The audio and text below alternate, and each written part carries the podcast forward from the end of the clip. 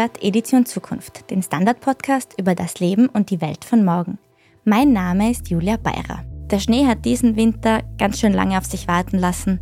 Statt weißen Skipisten waren vielerorts weiße Bänder auf sattgrünen Hängen zu sehen. In vielen Regionen war überhaupt erst ab Mitte Jänner Schnee- und Rodelspaß möglich. Der Klimawandel hat damit eindeutig seine Auswirkungen gezeigt. Ob der Schneefall in Zukunft öfter ausbleiben könnte und ob Skigebiete den vorhandenen Schnee künftig über den Sommer konservieren müssen, darüber haben wir heute mit Robert Steiger gesprochen. Er ist Tourismusforscher an der Uni Innsbruck und er beantwortet auch die Frage, ob Österreich sich als Skination neu definieren muss. Herzlich willkommen, Herr Steiger. Ja, hallo und einen schönen guten Tag aus Innsbruck. Herr Steiger, Sie forschen an der Uni Innsbruck zum Klimawandel und dessen Auswirkungen auf Skigebiete und den Wintertourismus. Wie schätzen Sie das Schneeverhalten in Österreich in den kommenden Jahren und Jahrzehnten denn ein? Wie wird sich das Schneetreiben verändern? Ja, also da muss man mal differenzieren einerseits zwischen dem Naturschnee und dann dem, was in den Skigebieten passieren könnte, weil da haben wir die Beschneiung, mit der man ja versucht, quasi dem natürlichen Schneeangebot das auszugleichen, wenn es mal fehlen sollte. Und was den Naturschnee betrifft, müssen wir davon ausgehen, dass das sukzessive in den nächsten Jahren und Jahrzehnten weniger werden wird. Natürlich nicht linear jedes Jahr etwas weniger, sondern da sind wir gewissen Schwankungen unterworfen. Also wir werden weiterhin schneereiche und schneeärmere Winter haben. Nur werden die Schneeärmeren häufiger werden und die Schneearmen, da werden wir auch neue Extreme erleben, also wo wir dann nach dem Winter sagen müssen, das war jetzt der schneeärmste Winter seit Wetteraufzeichnung zum Beispiel. Und beim Naturschnee gibt es äh, Untersuchungen der ZAMK, die zeigt, dass wir jetzt bis Ende des Jahrhunderts, das ist sehr weit weg natürlich, aber bis Ende des Jahrhunderts müssen wir damit rechnen, dass wir, was die Schneehöhe betrifft, in den Hochlagen rund 50 Prozent verlieren, in den mittleren Lagen 70 Prozent und in niedrigen 90 Prozent der Schneehöhe, also quasi alles fast in den Tallagen. In einem pessimistischen Klimaszenario und bei einem optimistischen Szenario, also wenn wir es schaffen, die Pariser Klimaziele einzuhalten, dann wären wir in Anführungsstrichen nur bei einem Rückgang von 40 Prozent in den Tallagen bis Ende des Jahrhunderts, 20 Prozent in den mittleren oder auch 10 Prozent in den Hochlagen. Also das heißt, so oder so werden wir mit einem Rückgang des Naturschnees rechnen müssen und der ist entweder eben sehr markant wenn wir nichts tun, oder noch einigermaßen moderat, wenn wir Klimaschutz schaffen. Was jetzt die Skigebiete selbst betrifft, hier müssen wir natürlich die Beschneiung berücksichtigen, die ja heute schon in einem Großteil der Skigebiete eingesetzt wird, auch sehr flächendeckend eingesetzt wird. Viele Skigebiete kommen heute schon so gut wie ohne Naturschnee aus, weil einfach die meisten Pisten beschneit werden. Und da zeigen Untersuchungen, dass wir mit der aktuellen Beschneiungstechnologie Mitte des Jahrhunderts noch etwa 80 Prozent der Skigebiete hätten, die dann noch schneesicher wären. 20 Prozent wären nicht mehr schneesicher. Schneesicher so definiert, dass ein Skigebiet in der Lage sein muss, eine Skisaison von mindestens 100 Tagen anzubieten. Richtung Ende des Jahrhunderts würde sich das weiter verschlechtern, je nachdem, welches Klimaszenario wir annehmen. Also das zeigt schon mit der Beschneiung, kann man viel ausgleichen. Allerdings ist es keine absolute Garantie, dass das an jedem Ort in Österreich in der Zukunft noch möglich sein wird. Das heißt also, Schneesicherheit bedeutet nicht, dass dieses Skigebiet mit Naturschnee bedeckt ist, sondern auch mit Schneekanonen beschneit werden kann. Ja, so wie wir es definieren in der Forschung, wir berücksichtigen die Beschneiung immer mit, weil wir einfach sagen, der Skibetrieb hängt nicht vom Naturschnee ab oder heutzutage in unserer Gegend in den Alpen hängt Skibetrieb eigentlich nicht mehr vom Naturschnee ab. Und deswegen müssen wir die Beschneiung berücksichtigen, weil sonst würden wir quasi an der Realität vorbeiforschen. Und es gibt natürlich auch Studien, die die Schneesicherheit ausschließlich auf Naturschnee definieren. Es kommt jetzt dann darauf an, wofür verwende ich dann diese Informationen. Ja, das macht Sinn jetzt beim Skitouren gehen oder bei Aktivitäten, die einfach zu 100 Prozent auf den Naturschnee angewiesen sind. Aber in den Skigebieten, auf den Pisten macht es aus meiner Sicht nicht viel Sinn, ausschließlich auf den Naturschnee zu schauen, weil er heute ja schon nicht mehr, eigentlich nicht mehr gebraucht wird. Vielleicht können Sie dann noch bitte kurz erklären, wann denn Schneekanonen eingesetzt werden können. Anscheinend geht das ja gar nicht immer, wenn Sie sagen, die Schneesicherheit ist dann nicht immer gegeben in manchen Skigebieten. Ja, also für die Beschneiung braucht man ausreichend kühle Temperaturen. So aktuelle Beschneiungstechnologie, die funktioniert so in etwa ab minus zwei Grad Lufttemperatur. Je kühler, desto besser. Man kann auch noch bei etwas höheren Temperaturen beschneien. Das ist dann aber recht stark abhängig von der Luftfeuchtigkeit. Also grundsätzlich gilt, je trockener, desto effizienter. Und dann kann ich auch noch ein bisschen bei höheren Temperaturen schneien. Und grundsätzlich ist auch kälter besser, weil man muss sich vorstellen, ich spritze ja Wasser durch diese Düsen heraus und dieses Wasser muss sich in Schnee verwandeln, damit das Ganze effizient ist. Und dafür muss dieses Wasser Energie abgeben können an die Umgebungsluft. Und man kann umso schneller Energie abgeben, je kühler die Umgebungsluft ist. Also Wasser gefriert schneller, wenn es kälter ist. Und dementsprechend bei kühlen Temperaturen kann ich mehr Wasser durch die Schneekanonen durchpumpen und bekomme dann sozusagen mehr Schnee in kürzerer Zeit. Und die Grenze ist eben so in etwa bei den minus zwei Grad als Faustregel, wie gesagt, abhängig von der Luftfeuchte. Wenn es wärmer ist, macht es nicht mehr so viel Sinn zu beschneien, weil man nur noch sehr, sehr wenig Wasser durch die Kanonen durchbringt. Und das heißt, wenn jetzt eben das Klima wärmer wird, dann werden die sogenannten Schneifenster, also die Zeiten, wo wir ausreichend kühle Temperaturen zum Beschneien haben, diese Fenster werden auch kleiner. Bedeutet in der Folge, man muss die Beschneiungskapazität erhöhen, also man muss mehr Schneekanonen aufstellen, man muss vielleicht auch die Pumpenkapazität erhöhen weil ich dann in diesen kürzer werdenden Schneifenstern umso mehr Wasser durch das System bringen muss, damit ich den Schnee, den ich brauche, produzieren kann. Gibt es eigentlich überhaupt noch Skigebiete, die komplett ohne Schneekanonen auskommen? Also in Österreich gibt es noch, ich würde sagen, eine Handvoll von Skigebieten. Ich habe das vor, das ist schon einige Jahre her, mal versucht zu zählen und da bin ich irgendwie auf vielleicht 15 bis 20 gekommen. Wobei man da jetzt sagen muss, da habe ich die ganzen Kleinskigebiete, die ein, zwei Schleppliftanlagen haben, noch ausgeschlossen. Möglicherweise sind es inzwischen weniger. Also ich würde sagen, die Minderheit der Skigebiete in Österreich funktioniert heute noch ohne Beschneiung.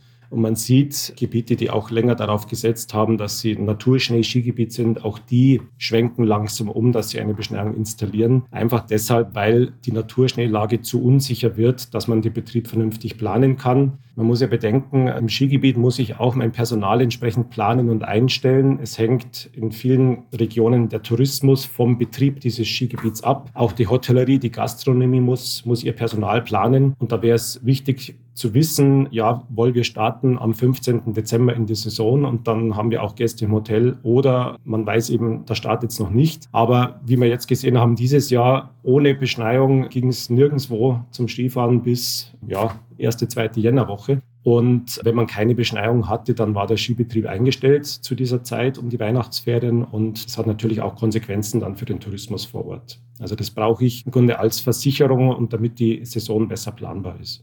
Jetzt war es ja diesen Winter, Dezember und Jänner auch sehr warm. Das heißt, wahrscheinlich in vielen Skigebieten noch gar nicht möglich zu beschneien. Ist das auch ein Teil der Zukunft, dass wir uns an grüne Pisten bis Mitte, Ende Jänner gewöhnen müssen?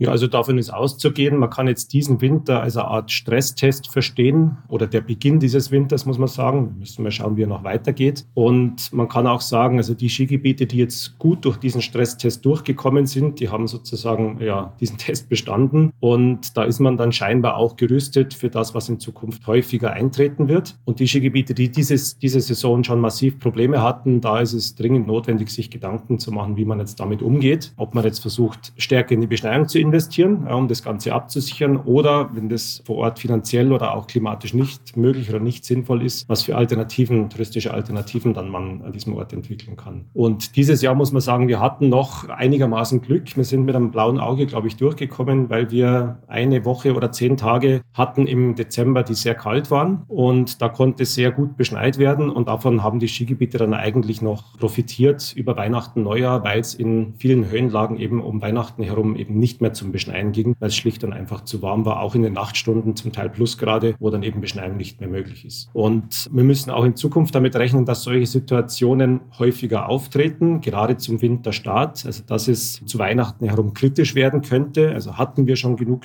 Beschneiungsstunden, um das Skigebiet zu öffnen, ja oder nein? Diese Frage wird sich immer häufiger stellen. Und man muss auch damit rechnen, dass die Winter hinten raus früher enden, in manchen Jahren vielleicht zu früh, wie wir es bisher noch nie erlebt haben. Das ist jetzt für Ski Skitourismus das kleinere Problem, weil die Nachfrage meistens so ab Mitte März schon recht stark absinkt in vielen Skigebieten, weil ja ein guter Teil der Gäste glaubt, es geht nicht mehr gut zum Skifahren oder einfach gar keine Lust mehr hat, jetzt dann die Blumen sprießen und wenn man auch wieder Radl fahren kann und so weiter, dass man dann noch in den Schnee geht, obwohl die Verhältnisse großteils zum Teil noch sehr, sehr gut sind. Also wenn die Saison früher endet, ist jetzt aus touristischer Sicht wahrscheinlich für die meisten Gebiete weniger ein Thema.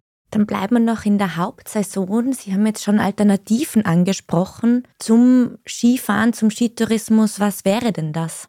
Also was fast alle Destinationen, würde ich behaupten, schon versuchen, ist, dass sie in der Sommersaison stärker werden. Diejenigen, die halt noch im Sommer im Moment schwach unterwegs sind. Und einfach auch aus dem Grund, weil man versuchen muss, Mitarbeiter über das ganze Jahr zu beschäftigen, weil man dadurch ein attraktiverer Arbeitgeber ist. Ja, wir haben einen massiven Mitarbeitermangel im Tourismus und ein Ort oder ein Beherbergungsbetrieb, der zehn Monate geöffnet hat, ist mit Sicherheit attraktiver ein Hotel, das nur im Winter für vier Monate geöffnet ist. Ja, also da kann es sein, dass mir dann mein Mitarbeiterstamm im nächsten Winter äh, ein guter Teil davon nicht mehr kommt, weil die inzwischen ganz Jahresarbeitsplätze gefunden haben. Also deswegen versuchen eigentlich die meisten auch im Sommer etwas anzubieten, sowohl auf Destinationsebene wie auch im Skigebiet selbst. Auch da haben wir immer mehr Gebiete, die auch im Sommer geöffnet haben und dort auch die Einnahmen im Sommer ähm, zunehmen. Wobei natürlich der größte Brocken bei den Einnahmen, bei den Seilbahnen immer noch im Winter liegt. Das ist auch klar. Also das ist die eine Strategie, würde aber bedeuten, also wir können durch den Sommertourismus sinkende Einnahmen im Winter nur zum Teil kompensieren. Man muss sich einfach denken, stellen wir uns eine Destination vor, wo ich 50 Prozent der Gäste im Winter und 50 Prozent im Sommer habe da bin ich im Sommer dann wahrscheinlich auch recht gut ausgelastet. Ich kann diese 50 Prozent der Gäste vom Winter jetzt nicht einfach in den Sommer rüberbringen aus Kapazitätsproblemen. Also ich habe die Betten gar nicht. Es ist auch die Frage, ob generell in der Bergwelt, wo da die Kapazitätsgrenzen erreicht sind. Also verträgt der Tourismus im Sommer vor Ort wirklich noch deutlich mehr Gäste. Also das ist auch nicht überall der Fall. Und das heißt, wir müssen versuchen, an den Orten, wo es schwierig wird, im Winter Alternativen im Winter zu schaffen. Das sollten natürlich schneelose Alternativen sein, also Produkte, die auch ohne Schnee gut funktionieren. Und ein in Anführungsstrichen einfaches Konzept ist, erfolgreiche Aktivitäten und Produkte aus dem Sommer in den Winter zu übernehmen. Wir haben das jetzt schon gehabt, dieses Jahr Weihnachten, Neujahr, dass einige Destinationen die Sommerrodelbahn wieder reaktiviert haben, die im Winter in der Regel geschlossen ist. Andere haben Mountainbike-Strecken wieder eröffnet im Winter, weil es ganz gut gegangen ist. Und das Wandern geht im Winter sowieso recht gut. Da ist der Aufwand relativ gering, weil die Wege sind sowieso da und wenn kein Schnee liegt, kann man da gut wandern. Da ist dann eher die Frage, ob die Gastronomiebetriebe am Berg haben die im Winter geöffnet. Wenn sie nicht im Skigebiet liegen, haben sie eben meistens geschlossen. Und ja, das braucht dann auch ein bisschen Vorarbeit, dass solche Betriebe wieder öffnen können. Aber das ist eine Maßnahme, die kann man, glaube ich, relativ schnell umsetzen, dass man versucht, das im Winter auch anzubieten. Das erfordert allerdings, dass man in den meisten Fällen wahrscheinlich andere Gäste ansprechen muss. Denn man sieht immer wieder in Befragungen, dass der Skifahrer wenn er keinen Schnee hat, woanders hinfährt. Also der sucht sich den Schnee. Jemand, der eine Woche Skiurlaub plant, ist dann nicht bereit, eine Woche Winterwandern zu gehen. Also zumindest der Großteil der Gäste nicht. Und das heißt, wir müssen uns eigentlich an diesen Orten neue Gäste suchen. Da glaube ich, gibt es ein großes Potenzial. Also das Winterwandern hat in einem unserer wichtigsten Quellmärkte Deutschland in den letzten Jahren ist immer wichtiger und trendiger geworden. Also immer mehr Menschen wandern im Winter. Ich glaube, da wäre ein großes Potenzial da, aber bedeutet natürlich, man muss Anstrengungen unternehmen, um diese Gästeschichten auch anzusprechen. Das wäre jetzt auch meine Frage gewesen, ob Sie wirklich glauben, dass TouristInnen nach Kitzbühel oder Schladming kommen, um zu wandern und zu Mountainbiken anstatt zu Skifahren.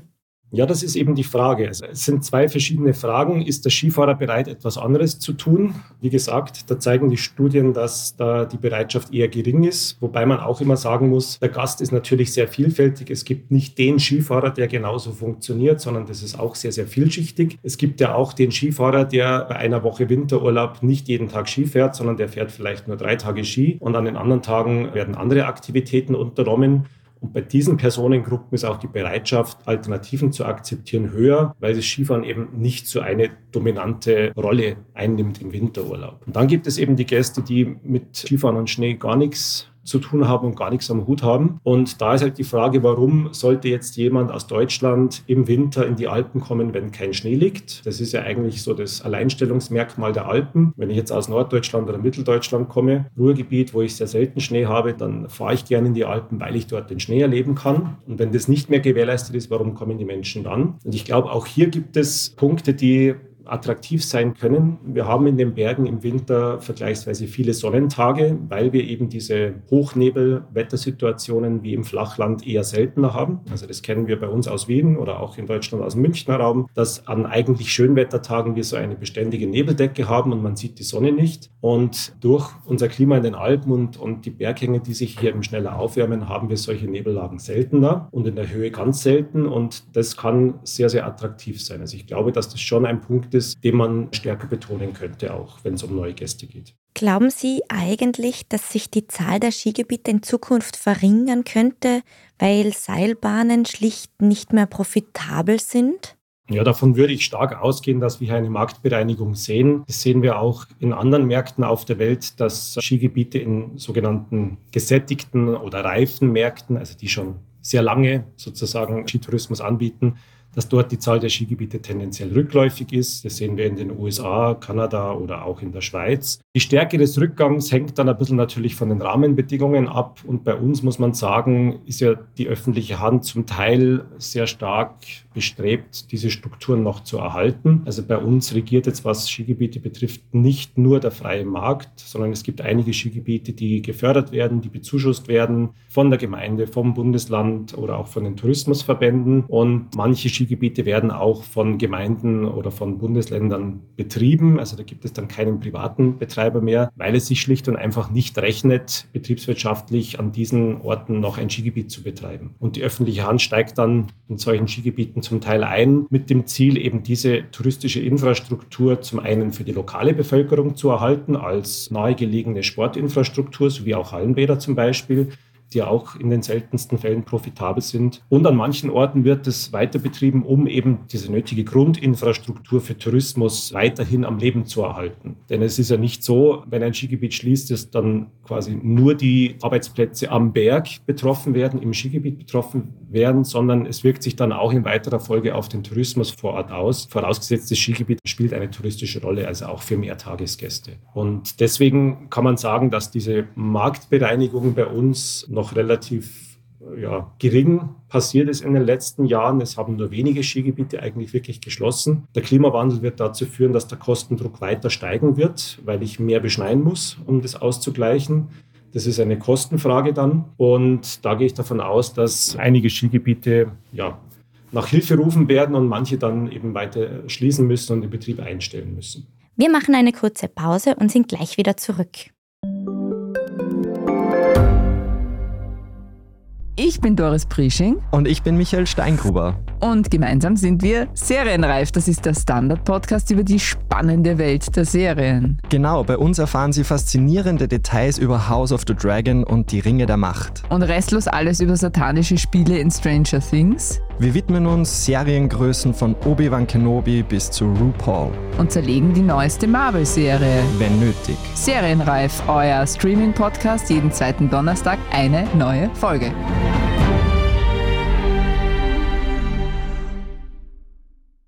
Neben dem Kostenaufwand ist auch der Energieaufwand der Beschneiung der Schneekanonen immer wieder ein Thema und wird auch häufig kritisiert. Können Sie das nachvollziehen?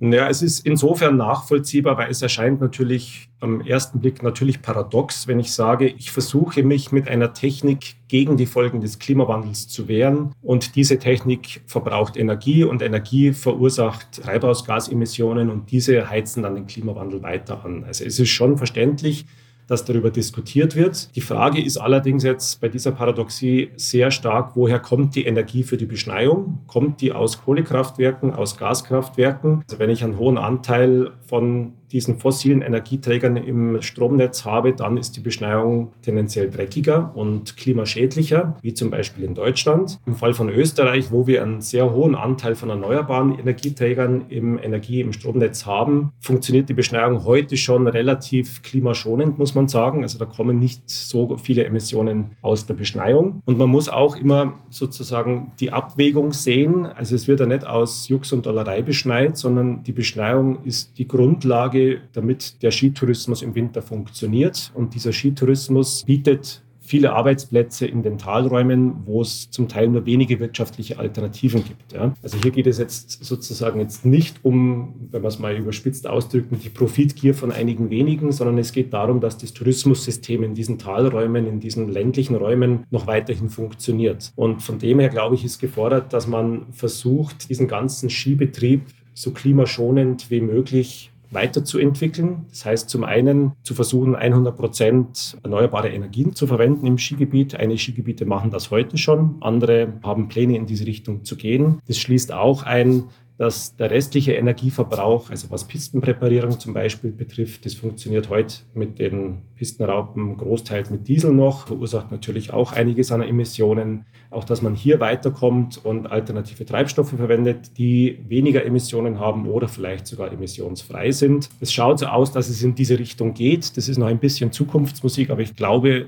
also hier schon Bestrebungen erkennen zu können, dass die Skigebiete in diese Richtung arbeiten. Und da muss man natürlich sagen, wenn, man, wenn wir uns die Gesamtemissionen, Treibhausgasemissionen im Tourismus anschauen, dann ist das, was am Berg im Skigebiet passiert, eben nur ein Teil der ganzen Emissionen, rund 18 Prozent der Emissionen in Österreich aus dem Tourismus passieren am Berg. 32 Prozent entstehen in der Beherbergung und 50 Prozent der touristischen Emissionen passieren bei der An- und Abreise der Gäste. Also wenn wir darüber sprechen, wir möchten den Tourismus klimaschonender machen, dann ist nicht so sehr die Frage, dürfen wir noch beschneien, ja oder nein. Das ist nicht unser größter Hebel, sondern unser größter Hebel ist die An- und Abreise der Gäste. Und dort ist die Schwierigkeit natürlich, das liegt dann nur noch zum Teil in der Verantwortung und eben wirklich in der Entscheidungsmacht der Touristiker, weil die Gäste müssen mitspielen und müssen bereit sein, auf die Bahn, also vom Auto auf die Bahn umzusteigen. Es muss entsprechend ein Angebot geschaffen werden, dass die Gäste bequem in die Destinationen kommen. Da kann der Tourismus zum Teil natürlich einwirken, indem man versucht, diese Angebote zu schaffen, mit Transport vom Bahnhof ins Skigebiet, äh, in die Hotels, mit attraktiven Kombiangeboten, Skipass plus Bahnreise ist gleich inkludiert und kostet nicht mehr als dann an der Kasse, wenn ich mit dem Auto komme. Also da kann man schon versuchen, das Ganze zu stimulieren, aber am Ende des Tages brauchen wir den Gast, der wirklich bereit ist, auf dieses alternative Angebot umzusteigen.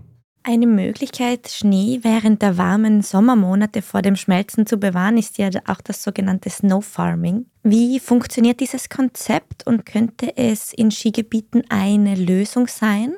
Ja, vereinfacht gesagt funktioniert Snowfarming so, dass ich einen Haufen Schnee zusammenschiebe, der ist einige Meter hoch und einige Meter breit und der wird dann mit Fliesen, also mit Kunststoffen abgedeckt und mit Isolationsmaterial, damit er sozusagen die Energie, die wir im Sommer bekommen, möglichst diesen Schnee nicht erreicht. Und man hat gesehen bei Tests in Davos zum Beispiel, dass da rund 70 bis 80 Prozent der ursprünglichen Schneemasse, die man zusammenschiebt, erhalten werden kann bis zum nächsten Winter. Also das scheint recht gut gut zu funktionieren. Wird bei uns vielfach auf den Gletschern angewendet, um Liftmasten abzudecken auf dem Gletscher oder auch um die Skipisten auf dem Gletscher abzudecken, um das Eis vor dem weiteren Abschmelzen zu schützen oder auch um außerhalb des Gletscherbereichs Pisten sozusagen zu konservieren, damit sie im nächsten Herbst früher in den Skibetrieb starten können. Und diese Technik gibt es auch vereinzelt in Skigebieten. Kitzbühel hat das einige Jahre ja gemacht, die dann versucht haben, als erstes Nicht-Gletscher-Skigebiet im Winter in die Saison zu starten, zum Teil Mitte Oktober schon auf einer Piste. Und das war eben möglich durch diese Schneedepots, die angelegt wurden. Und abgesehen davon wird diese Technik auch häufig eingesetzt für Events, also Weltcups zum Beispiel im nordischen Bereich vor allem, also um die Skisprungschanzen oder den Landungsbereich zum Beispiel mit Schnee einzudecken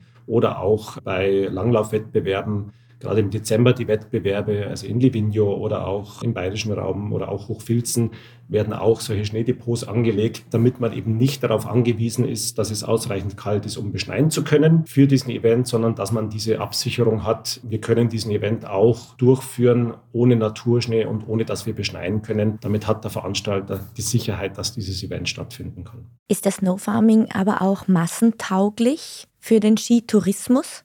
Ich würde sagen, Aktuell eher nein. Also für den alpinen Skitourismus aktuell eher nicht. Hier gibt es auch Weiterentwicklungen. Meine, ein Problem ist oder eine Herausforderung ist, wie bekomme ich den Schnee wieder in die Fläche? Die aktuelle Beschneiung hatte den Vorteil, dass das dezentral funktioniert. Ich habe alle 50 oder alle 100 Meter eine Schneekanone und ich schneide meine Haufen und das kann ich dann relativ gut mit dem Pistengerät äh, effizient dann auf der Piste verteilen. Und diese Schneedepots, das ist recht aufwendig, diese zusammenzuschieben. Da brauche ich auch wieder sozusagen Pistenraupenstunden und Arbeitsstunden um das zusammenzuschieben. Das Ganze einzudecken mit dem Vlies ist auch recht arbeitsaufwendig. Das dauert je nach größeres Depots mehrere Tage oder auf den Gletschern dauert es zum Teil mehrere Wochen, bis das alles abgedeckt ist. Und das Gleiche dann nochmal, um dieses Isolationsmaterial wieder herunterzubringen, kostet auch wieder Zeit und somit Geld. Also das ist im Moment noch alles sehr zeitaufwendig. Und dann natürlich die Frage, wie verteile ich diesen Schnee jetzt, der ja nur an ein paar wenigen Punkten sozusagen konserviert wird. Aus heutiger Sicht ist es nicht möglich, ein ganzes Skigebiet mit der Technik einzudecken oder es wäre einfach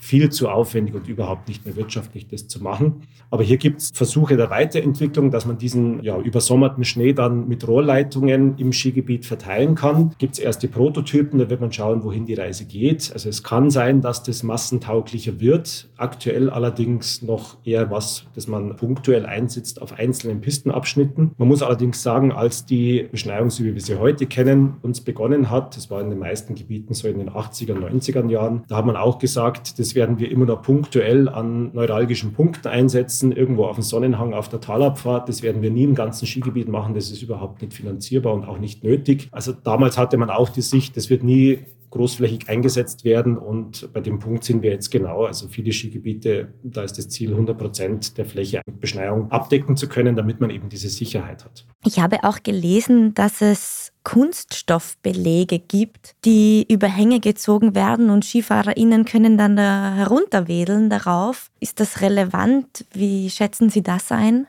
Also das, was ich kenne, das sind ja so Kunststoff Matten, könnte man sagen, auf denen scheinbar der Schnee ähnlich gut gleitet wie auf Schnee, also die sogenannten Dry Slopes. Hier glaube ich, es ist zum einen wieder eine Kostenfrage, weil beim alpinen Skifahren habe ich ja also das Problem in Anführungsstrichen, dass ich nicht nur ein paar Meter mit irgendwas abdecken muss, so wie das vielleicht beim Skispringen der Fall ist, sondern ich muss kilometerweise Pisten dann mit so einem Material abdecken. Das ist kostenaufwendig und also ich kenne die Technik jetzt zu wenig, aber die Frage ist auch dann in dem Fall, was passiert mit der darunterliegenden Vegetation? Und wenn ich was drauflege, dann habe ich weniger Sonneneinstrahlung, habe ich weniger Energie sozusagen für die darunterliegenden den Pflanzen. Es ist auch die Frage, wie kommt das Wasser rein, etc. etc.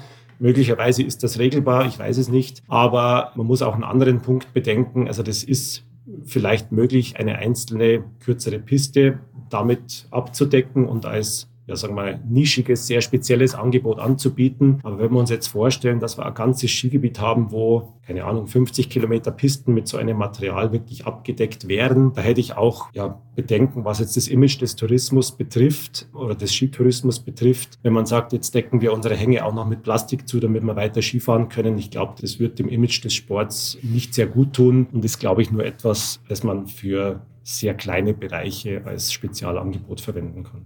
Abgesehen vom Wintertourismus, der ja für Österreich sehr, sehr wichtig ist, ist das Skifahren in Österreich ja ein Nationalsport. Also gerade im Westen lernen Kinder schon von frühester Kindheit an das Skifahren. Daher meine abschließende Frage an Sie. Schnee und Skifahren gehören ja auch zur österreichischen Identität. Müssen wir uns da in Zukunft irgendwie verabschieden davon und uns neu orientieren? Ja, das ist eine gute und wichtige Frage. Und da ist es ein bisschen schwer, in die Zukunft zu blicken, weil man schwer vorhersagen kann, wie die Menschen reagieren. Ich meine, was passieren wird, ist, dass die Bevölkerungszentren immer seltener Schnee sehen werden. Also jetzt der Großraum Wien oder auch andere größere Städte in den Alpen und vor allem dann in den Alpenvorländern, also Deutschland oder auch Norditalien, Mailand, München etc. Die Menschen, die dort leben, werden immer seltener den Schnee sehen. Und jetzt ist eine Theorie, dass diese Menschen weniger schneeaffin werden und dann weniger Lust auf das Skifahren haben. Sie sehen den Schnee in ihrer Umgebung nicht und glauben, es geht eh nicht gut zum Skifahren und das ist was, was man dann nicht mehr macht und verlieren diese Bindung zu diesem Sport. Das ist eine Möglichkeit. Es könnte aber auch der umgekehrte Fall eintreten, dass eben dieses Bedürfnis nach Schnee vielleicht sogar noch zunimmt, wenn man es in der eigenen Wohnumgebung nicht mehr hat, dass man dann erst recht bewusst in die Berge fährt, um diesen Schnee zu erleben. Und die Realität wird wahrscheinlich so ausschauen, dass manche Menschen in die erste Reaktion verfallen und andere Menschen in die andere Reaktion.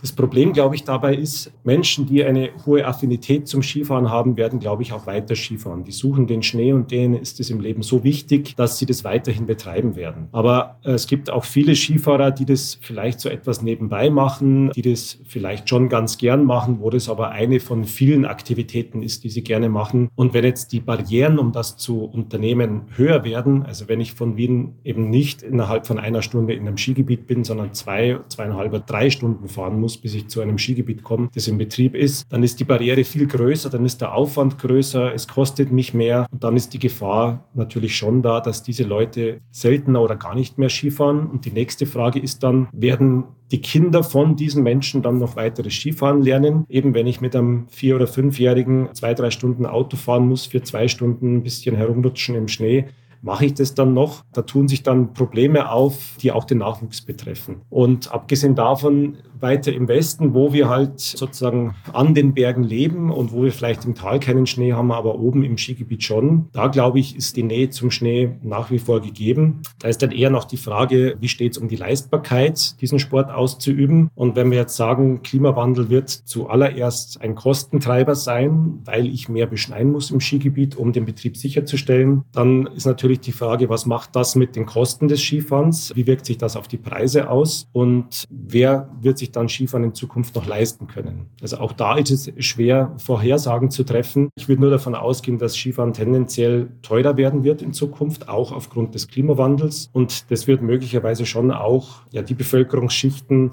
die noch Skifahren gehen können, also aus finanziellen Gründen, wird wahrscheinlich tendenziell weniger werden. Okay, dann Herr Steiger, ich sage vielen Dank für das interessante Gespräch. Sehr gerne. Dankeschön auch.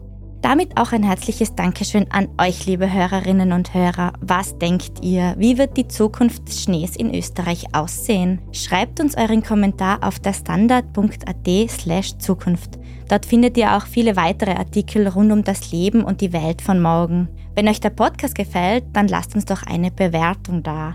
Unterstützen könnt ihr uns, wenn ihr für den Standard zahlt, zum Beispiel mit einem Abo. Alles weitere dazu auf abo.derstandard.at. Die nächste Folge Edition Zukunft erscheint wie immer in zwei Wochen. Bis dahin alles Gute und bis zum nächsten Mal.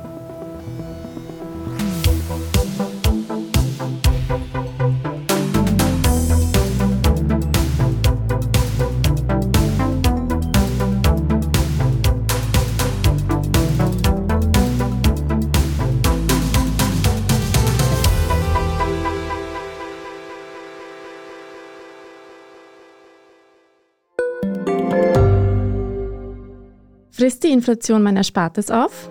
Soll ich mein Geld in Aktien stecken? Und wie funktionieren eigentlich Kryptowährungen? Im neuen Standard-Podcast Lohnt sich das? sprechen wir über alles rund ums Thema Geld und Geldanlage. Wie man in Aktien investiert und was genau hinter einem NFT steckt. Im Gespräch mit ExpertInnen gehen wir jede Woche diesen und vielen weiteren Fragen auf den Grund. Lohnt sich das? Der Standard-Podcast über Geld findet ihr auf der standard.at und überall, wo es Podcasts gibt.